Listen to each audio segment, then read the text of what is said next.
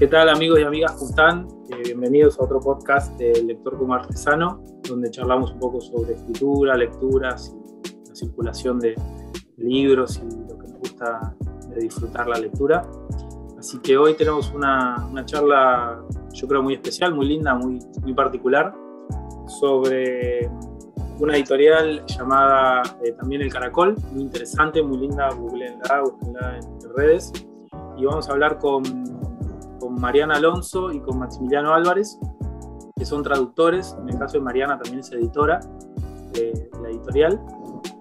Y vamos a charlar en principio sobre un libro muy reciente que acaba de salir, que se llama La ópera japonesa de los tres centavos, de Rintaro Takeda. Me digan si estoy pronunciando bien o no eh, y bueno, un poco sobre lo que es traducir ¿no? obras eh, y la literatura japonesa. Así que bueno, los saludo Maxi y Mariana, ¿cómo andan? ¿Todo bien? Hola Maxi, ¿cómo andas? ¿Todo bien? Hola, muchas gracias por invitarnos. Por suerte bien por acá. Bueno, un gusto, un gusto. Eh, les pregunto como primera, ¿no? Como primer disparador, un poco la, la excusa, ¿no? Para charlar un rato. ¿Cómo se llega a traducir obras eh, literaria japonesa. ¿Cómo fue su camino individual? Hay, hay algo que es como medio usual, que es, bueno, Japón está cerca culturalmente de, muchas formas en nuestra vida cotidiana con la tecnología o con consumos culturales, pero la literatura en, en, mi caso es un bicho un poquito más raro, ¿no? Yo no lo siento tan cercano, quizás por mi propia experiencia. ¿Y ustedes cómo fue acercarse a leer japonés? Bueno, en mi caso particular, eh, mi primer acercamiento con Japón fue la literatura. A diferencia de lo que ocurre muchas veces, en que el primer acercamiento es a través del anime o del manga, en mi caso particular fue a través de la literatura, a través de Kawabata, de esto ya hace muchísimos años.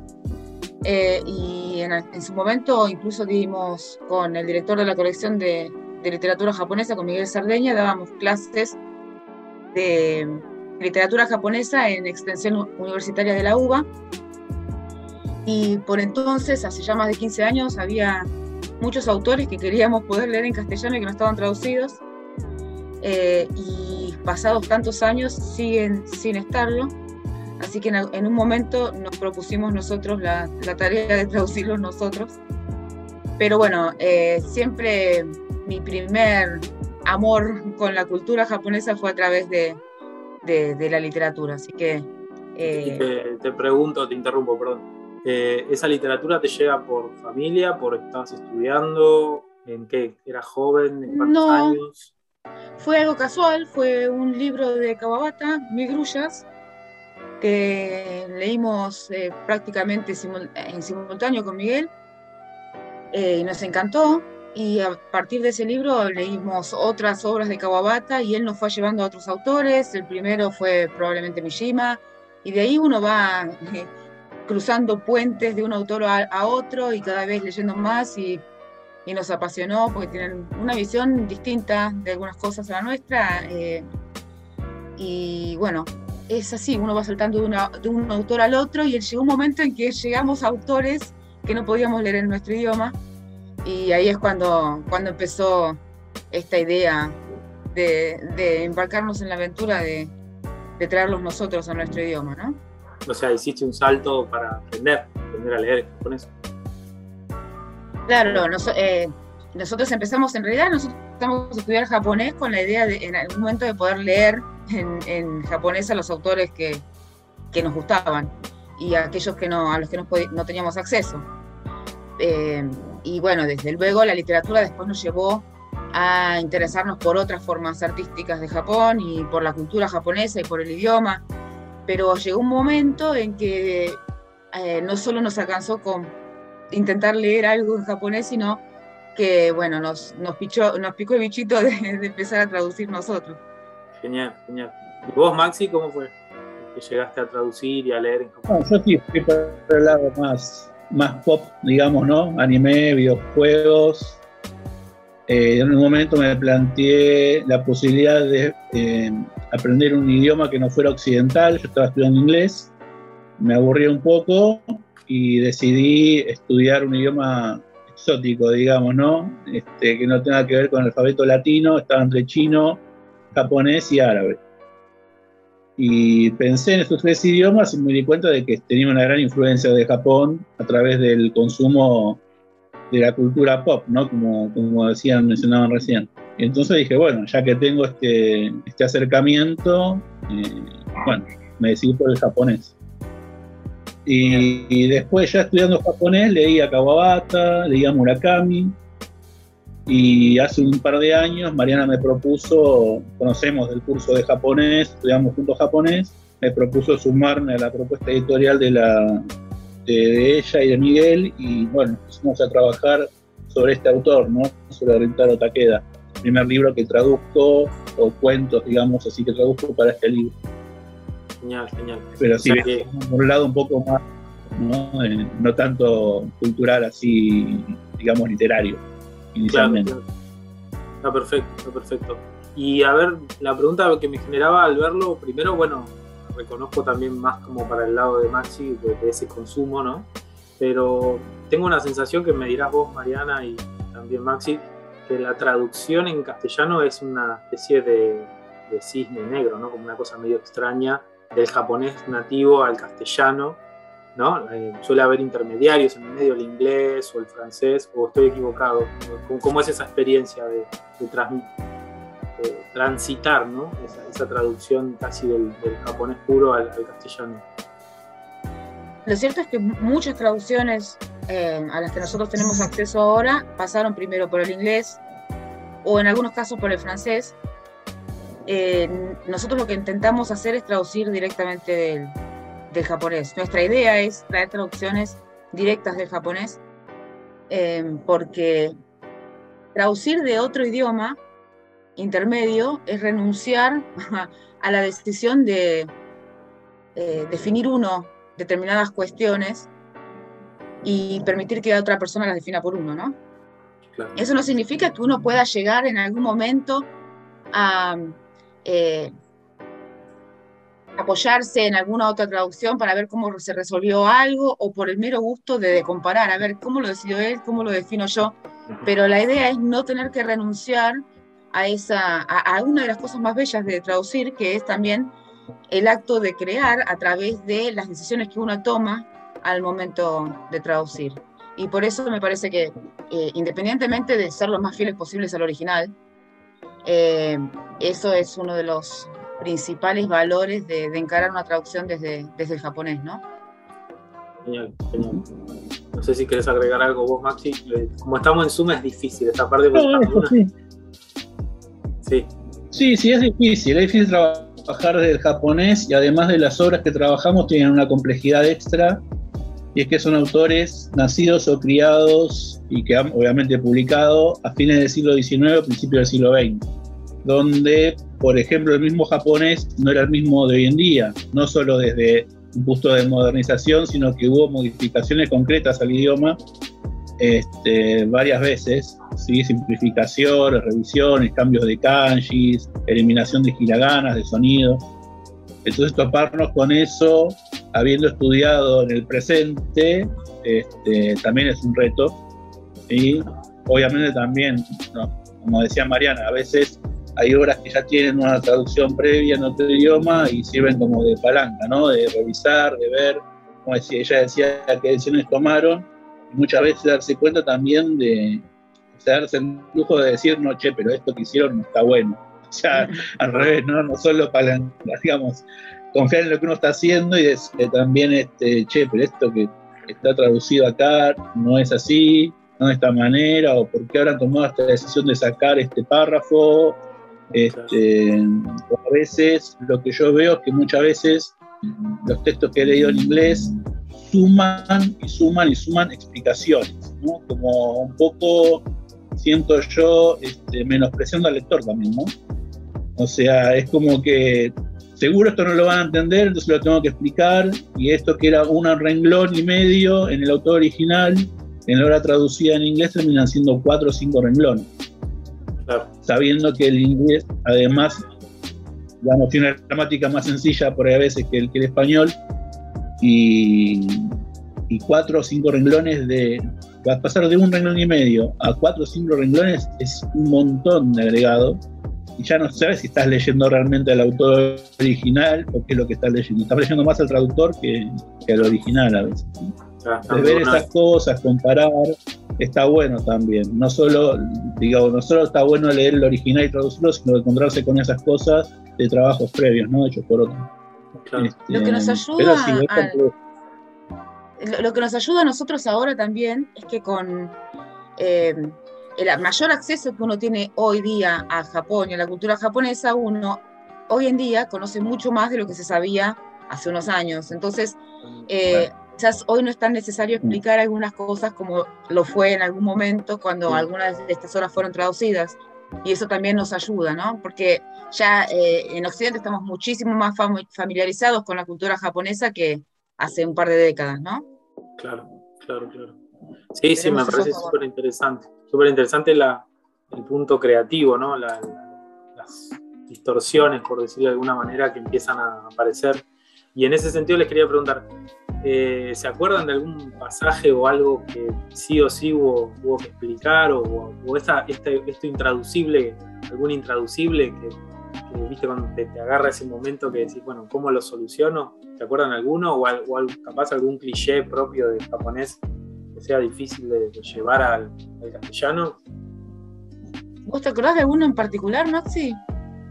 No, yo me acuerdo de, bueno, momentos que tuvimos que discutir sobre cómo poner, por ejemplo, describir la vestimenta, ¿no? Porque a veces, por más que uno esté familiarizado o más familiarizado, a veces se dan detalles de la vestimenta que no son conocidos. Uno conoce un kimono, por ejemplo, pero no conoce las, todas las capas que lleva un kimono. Y a veces se ponen a detallar cosas en alguna de las obras que a uno le lleva la duda, ¿no? La pregunta de cuánto, o sea, ¿se entiende esto que estoy poniendo? ¿No se entiende? ¿Tengo que detallar de qué es esto o no? Eso por un lado. Y por el otro, hay veces que hay, por ejemplo, nos pasó a discutir sobre un refrán. ¿Sí? Se ponía un refrán, una frase armada que hacía referencia, ¿cómo te lo puedo decir? En, el japonés, en ese caso, era eh, como darle un objeto muy valioso, era como si fuera una canica de cristal, ¿sí? que se usa para, para decorar, para hacer este, decorados, ornamentar y demás, dárselo a un gato.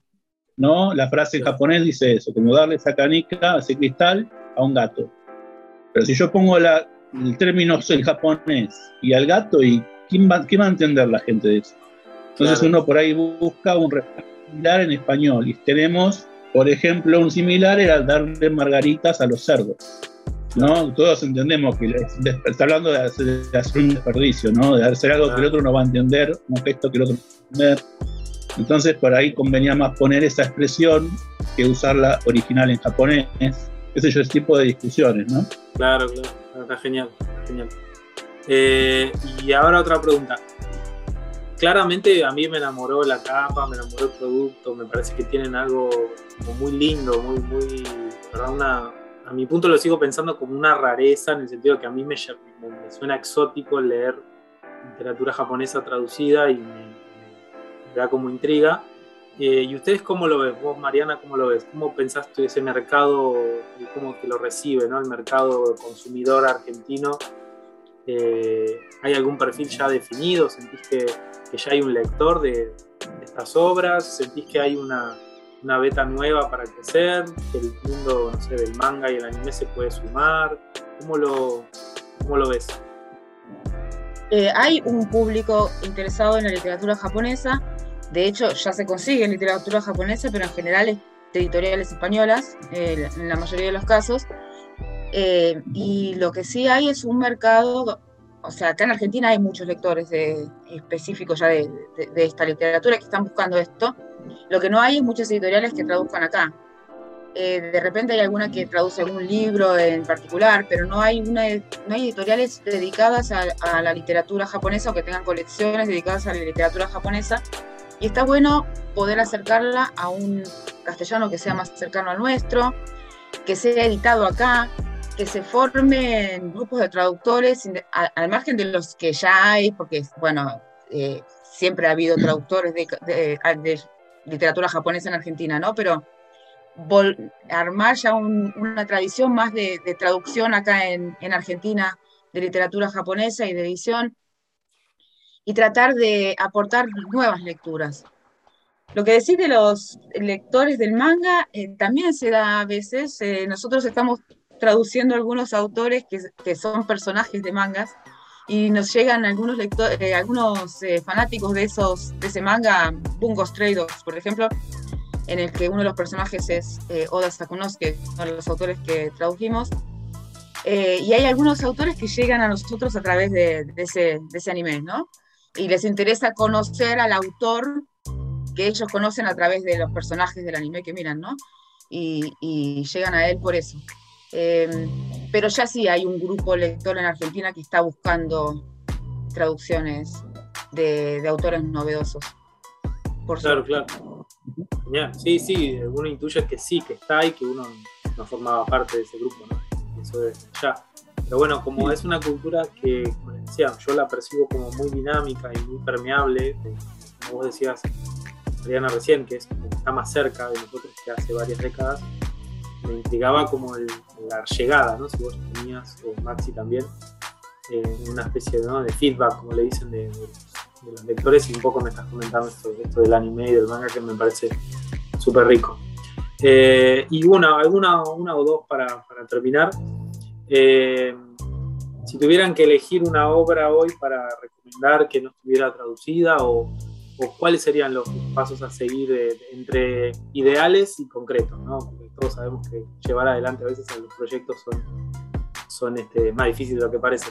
Pero digo, si tuvieran que soñar y decir, bueno, quiero traer, no sé, tales cosas para que todos puedan compartirlo, ¿qué, qué recomendarían?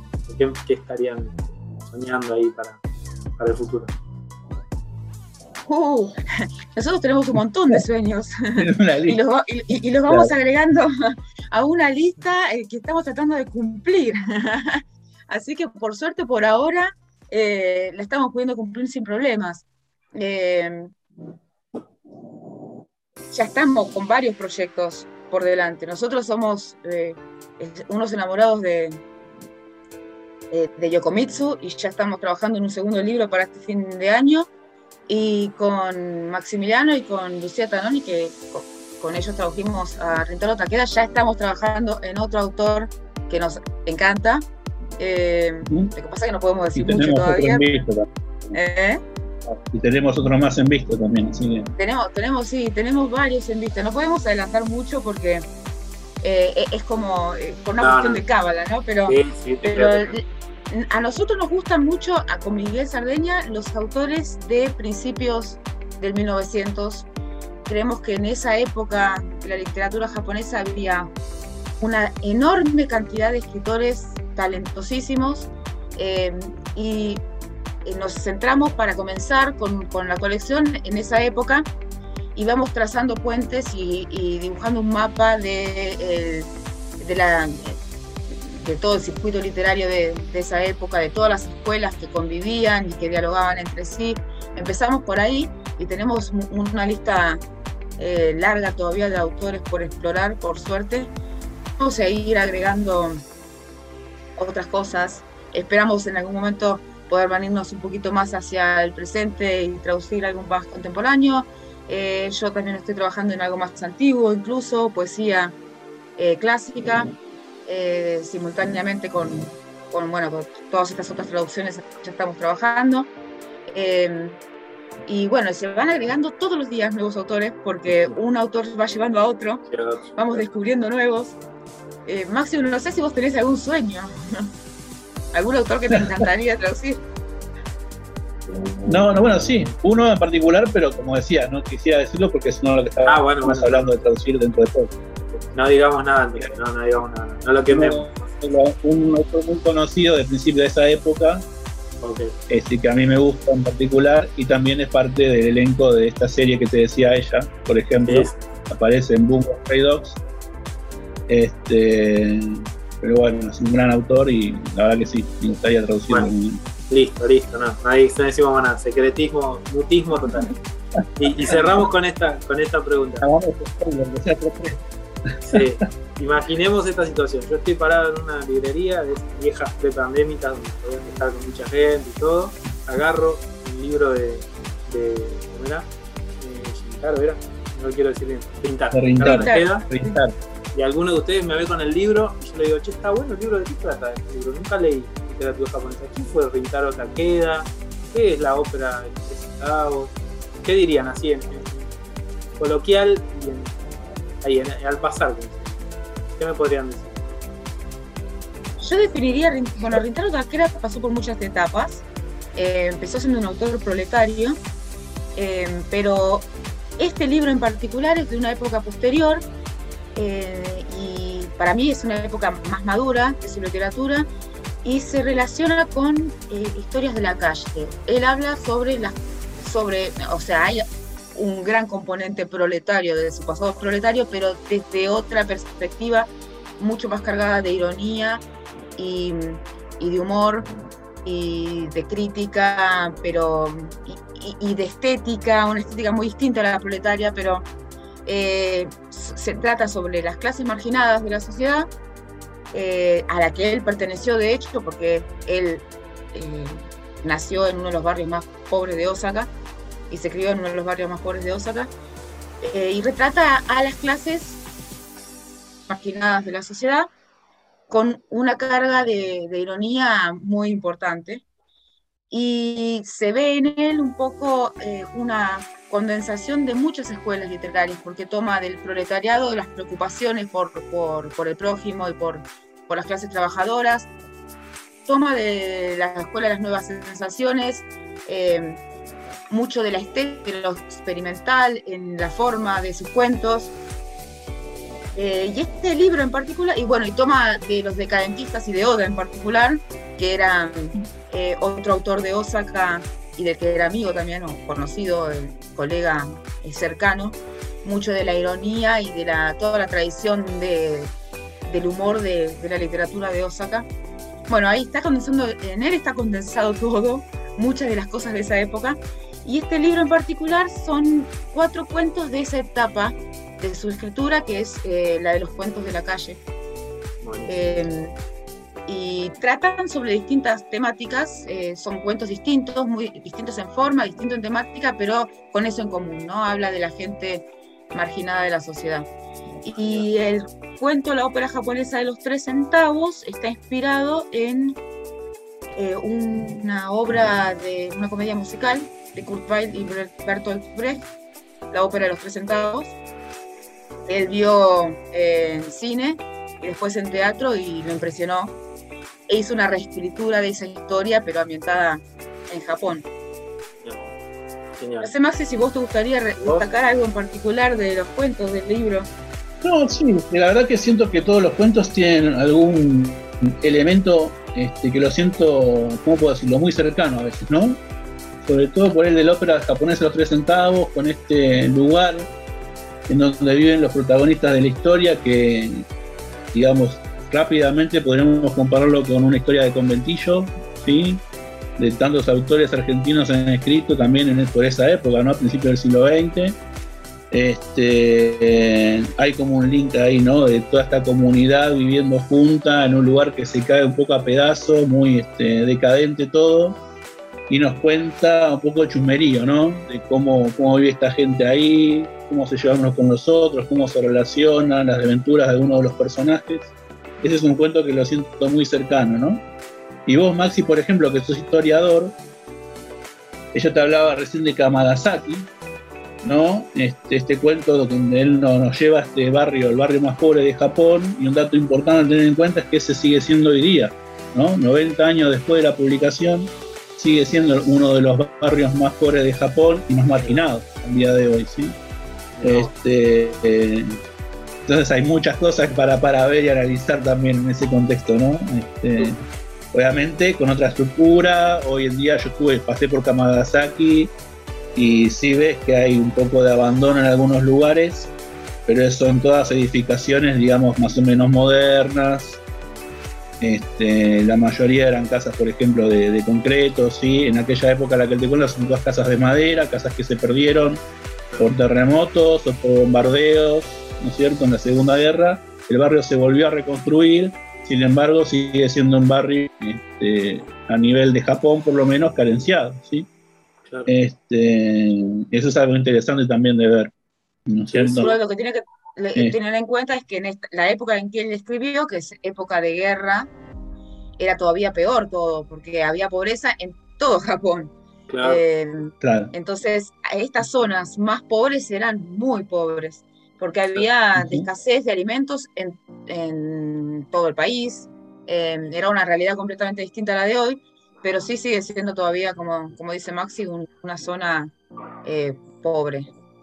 y me, me queda una sensación, a ver si estoy en sintonía o no tiene unas cosas medio Roberto Art, puede ser, unas aguas fuertes porteñas o no. no, es tan así, no sé si lo ubican. Eh, sí, no, no. Es como, yo, yo a mí me recuerda más a, a estas obras de teatro, me yo lo asocio más con Bertolt Brecht, me parece. Ah, eh, puede ser que tenga, tiene algo un clima medio porteñado en el, por, por, lo del conventillo sobre todo, ¿no? Claro. Pero tiene muy la estructura de una obra teatral.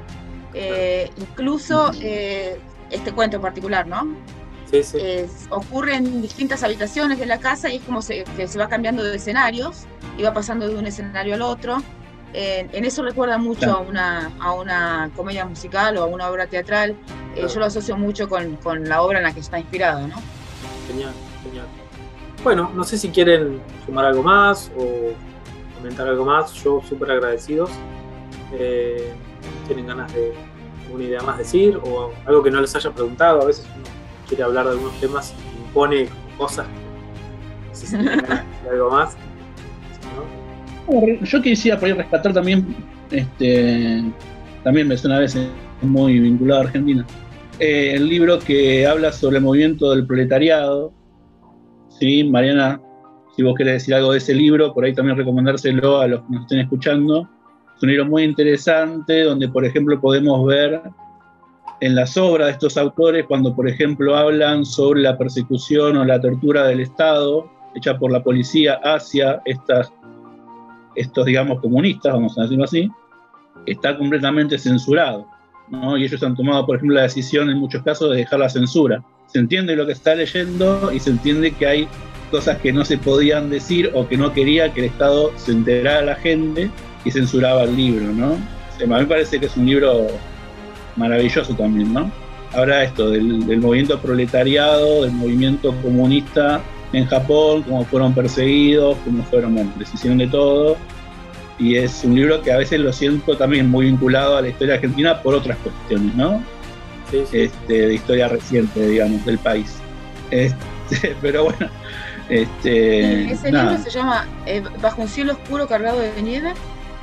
Incluye cuentos de varios autores em, del movimiento proletario. La idea es mostrar distintas voces y distintas preocupaciones del movimiento a través de cuentos eh, de varios autores y con distintas estructuras. Algunos son muy breves, como un cuento mural incluso, que fue pensado para ser leído en las paredes eh, de las fábricas, en, comunidad, los trabajadores, eh, durante sus descansos o lo que fuere.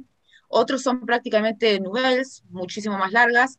No todos sufrieron censura, en algunos sí hay censura. Nosotros lo que decidimos es dejarlo indicado entre paréntesis, aunque aún en los casos en que se hubiera podido reponer el término censurado, lo dejamos resaltado en negrita y entre paréntesis para que se supiera dónde había habido censura.